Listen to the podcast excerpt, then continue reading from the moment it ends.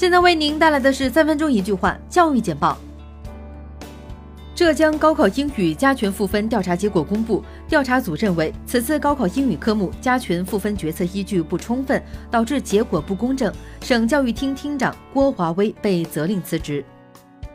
网络音频平台蜻蜓 FM 宣布推出儿童智能硬件生态内容服务方案，将向合作方开放儿童内容 IP 储备，提供超1.5万小时播放时长的儿童音频内容。学而思国际与国家地理共同发布了合作定制的 Keynote 系列教材，并获得了美国教育考试服务中心 TOEFL ITP 考点授权，培养面向世界的国际化人才。在基础教育阶段。目前已实现北京公办小学百分百划片就近入学，公办初中含大学附中在内的百分百实行划片入学，全部参加派位。好未来教育集团素质教育事业群发布了 AI 智学系列产品，其中少儿英语分级阅读品牌 ABC Time 进行升级，并发布 AI 行业赋能方案。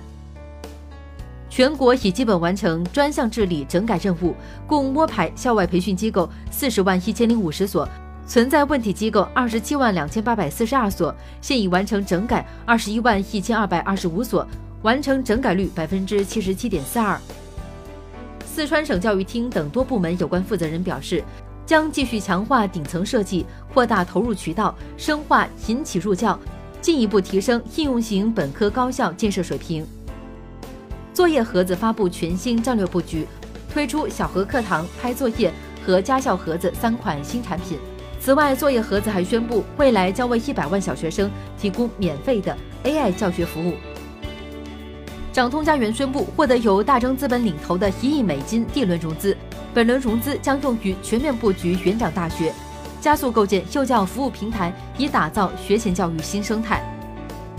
专注于人工智能领域研发的物联网科技公司爱奇科技完成超一亿元人民币融资，并推出了面向 K 十二教育的机器人产品 OneBot 教育机器人。专注于服务家庭英语启蒙教育的子品牌大大 Baby 宣布，正在积极研发一套与培生英语阅读教材有关的创新型在线课程，并在近期上线。三盛教育公告称。控股股东卓峰投资与和军商学签署股份转让协议，和军商学将剩余所持的百分之六点二二股权转让给卓峰投资，转让价格为十一点零四元每股。银川教育系统在全市开展民办非学历教育机构专项治理工作，全市共排查校外培训机构一千四百五十三家，其中核查出无证无照或证照不齐的六百九十九家。